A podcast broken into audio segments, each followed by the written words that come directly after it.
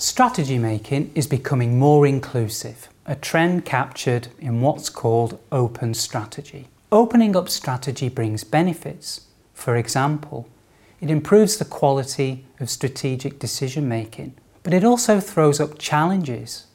Employees may be reluctant to participate in strategy making, even if senior executives want them to. In this paper, I investigate how firms can benefit from open strategy when faced with such employee resistance.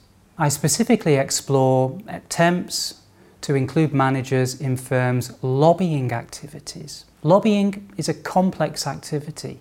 Its outcomes are difficult to measure and it's often associated with questionable business practice. These features raise some intriguing questions. For example, what barriers do senior executives face when trying to include employees in political actions? How do they overcome these barriers? And what factors affect their ability to do so? I explore these questions through the case of a pharmaceuticals company that's broadening participation in the formulation and the implementation of its political strategy. Using archival and interview data, I provide a unique glimpse into the successful opening up of corporate political strategizing over a five year period. In terms of barriers, I find employees don't understand the strategic importance of lobbying, don't have the skills to do it, and don't consider lobbying to be a priority. These obstacles trigger actions aimed at instilling new business practices. Senior executives perform cultural work to change employee perceptions about lobbying. They perform technical work to equip them with the skills and the knowledge to influence government officials. And they undertake political work to infuse political thinking into management control systems.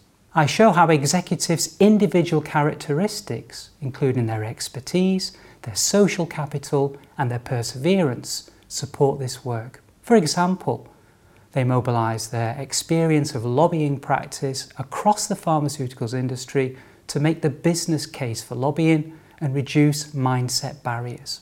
Overall, my findings are relevant for anybody struggling to introduce new organisational practices in hostile corporate environments. They're particularly pertinent for corporate political strategists.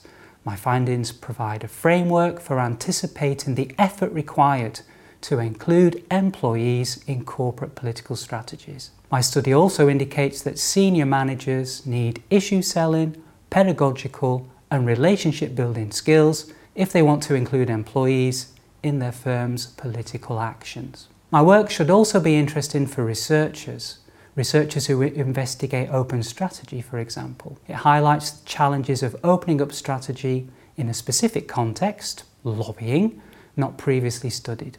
My research also contributes to research into corporate political activity, or CPA. Researchers consider CPA to be an elitist, upper echelon activity. In this research, I highlight the role played by mid level employees in new, open forms of lobbying, and I reveal the micro challenges that promoting openness poses to senior strategists.